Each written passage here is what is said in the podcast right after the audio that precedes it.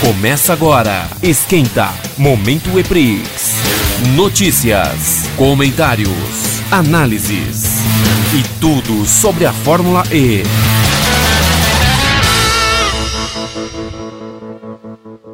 E aí, galera, fãs da Fórmula E, sejam bem-vindos ao Esquenta Momento Eprix, o seu podcast que fala da Fórmula E.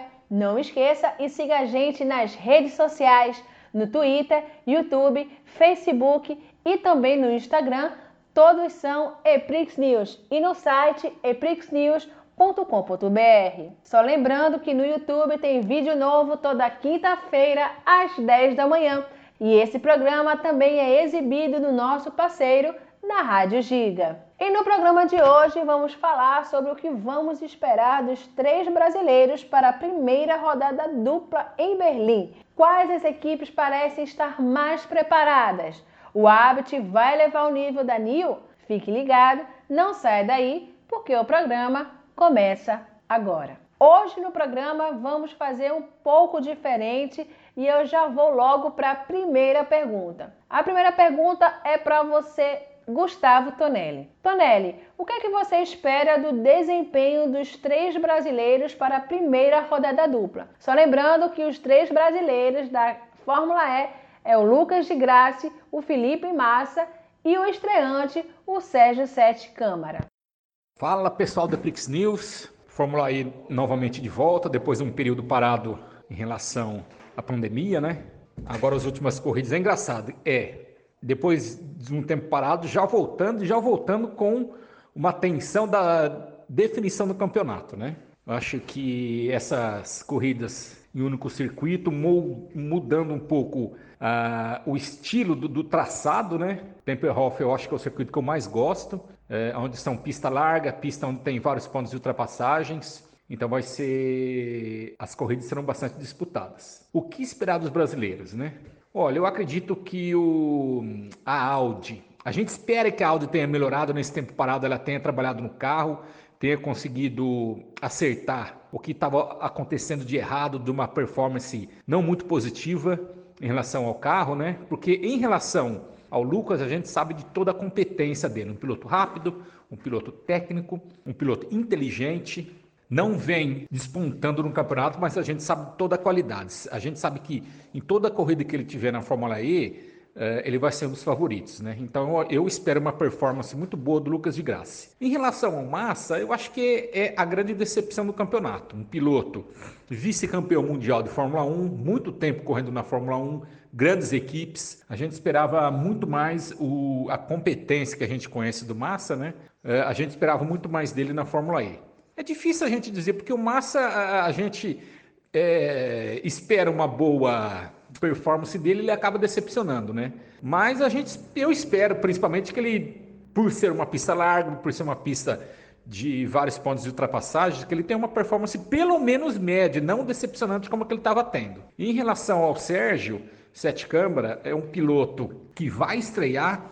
Eu acredito que ele vai ter um pouco de dificuldade, sim, até ter uma adaptação rápida do carro. A gente sabe da competência dele, mas a questão é que o carro dele não é um carro competitivo, né? A Dragon é um carro que está tendo muitas dificuldades. Eu acho que depois da New ele é, é, é o carro menos competitivo. É um, o Sérgio Sete Câmara, eu acho que a gente tem que esperar pelo menos essa primeira corrida para ter uma definição mais certa em relação a ele, né? Eu espero que ele vá bem, principalmente porque ele consegue fechar para uma próxima temporada como piloto da Fórmula E. É, mas fica aquele pontinho de interrogação ainda. Agora a segunda pergunta eu quero saber do Adonai Oliveira. Adonai, quais as equipes parecem de fato estar mais preparadas?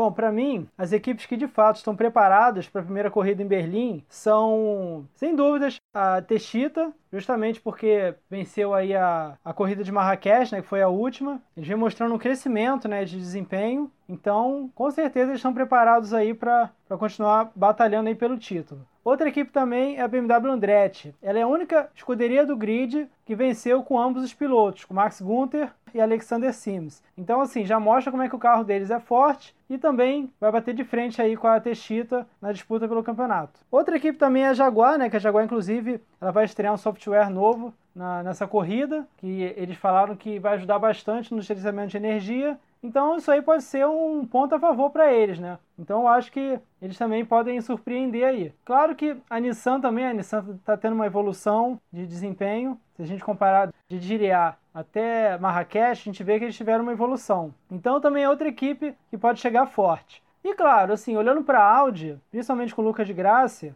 Lucas ele é um piloto muito bom, né? Embora o carro dele não esteja como foi ano passado, um carro muito forte, né? Ele perdeu um pouco do desempenho. Como piloto, ele consegue assim tirar o máximo do carro e consegue também finalizar no pódio, por exemplo. Então eu acredito que ele vai conseguir sim se destacar na corrida também. Então para mim essas são as equipes aí que, que tem chance, né, realmente de, de destaque na próxima corrida. Agora eu queria saber, né, se o Abt ele vai levar o nível da NIO. E essa pergunta eu quero saber de você, Arthur Vieira. Bom, Renata, o que dizer do hábito na NIO, né? A gente já tem conversado em alguns programas anteriores sobre isso, mas saber se ele vai elevar o nível da NIO? Bom, é difícil responder. Vamos lá, a gente muitas das vezes julga o hábito, eu mesmo já fiz isso. Mas ruim também ele não é. A gente vê uma reta muito, ele comete, ele é um piloto muito instável, muito irregular, talvez seja a palavra melhor. Mas é piloto de bons resultados, de pole de vitória. Conhece Berlim como poucos. Então eu acho que ele, obviamente, tem muito a acrescentar. Não estou discutindo aqui o comportamento dele que levou a ser punido, né? Sim, ser demitido da Audi. Mas também duas coisas. Ele domina a pista, ele não é um piloto ruim assim. Tem uma experiência de equipe grande na bagagem, que pode tentar trazer esse approach para a equipe Near. Então ele só tem coisas boas a somar, na verdade, se a gente parar para pensar, né? Então tem, e além de tudo, ele precisa provar para todo mundo que ele vai dar a volta por cima. Então, acho que tem, o cenário é bem positivo do que ele pode trazer para a. O grande problema é o que a NIO pode oferecer para o Abt. A NIO é uma bosta. Com todo respeito, ela enfrenta uma série de problemas. Foi a primeira equipe o primeiro título de um piloto foi Nelson Piquet foi com a China Racing, que é virou Next TV, que é a NIO, e hoje é a NIO 333, mas eles têm tido muitos problemas na Fórmula E. Muitos problemas. E tem um excelente piloto que é o Turvey. Mas talvez nesse casamento haja uma perspectiva. Você tem o Turvey, que é bom, hábito, trazendo tudo isso que eu já falei, se compara em relação ao McIntyre. Então pode ser que haja um casamento até de investimento, patrocínio, não sei, principalmente até para a próxima temporada. Então eu acho que pode ter, sim, algum cenário positivo. Vamos ver o que vai dar. Mas eu acho que muito vai esbarrar na nível, mas acho que fica pior do que está impossível. Então, acho que vai haver uma elevação de nível, sim. Estou sendo positivo nisso, tá? Se você já nos acompanha há muito tempo, sabe que todo o esquenta, né? O esquenta Momento Eprix, damos o nosso palpite. Então, eu quero já saber de você, Tonelli.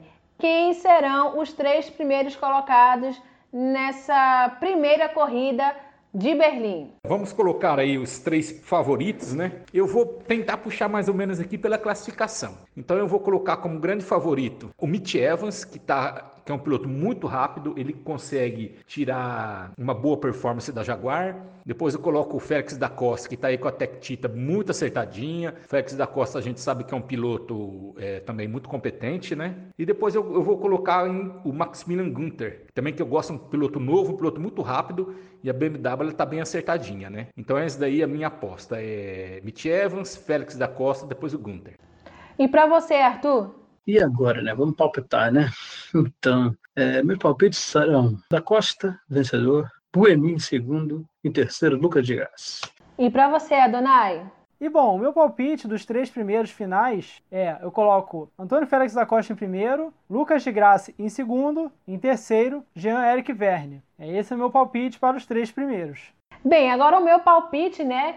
Para mim, quem serão os três primeiros? Vamos lá. O primeiro eu aposto no Antônio Félix da Costa. Eu acho que ele veio muito forte, né, para ele conquistar esse campeonato da sexta temporada. O segundo eu aposto no Lucas de Graça, ele que vai muito bem nessa, nessa pista, né? Essa pista da, de Berlim. E em terceiro eu vou apostar no Van Dorn. Vamos ver aí se realmente eu vou estar certa, se eu vou cravar esses três primeiros: Antônio Félix da Costa, Lucas de Graça e Van Dorn.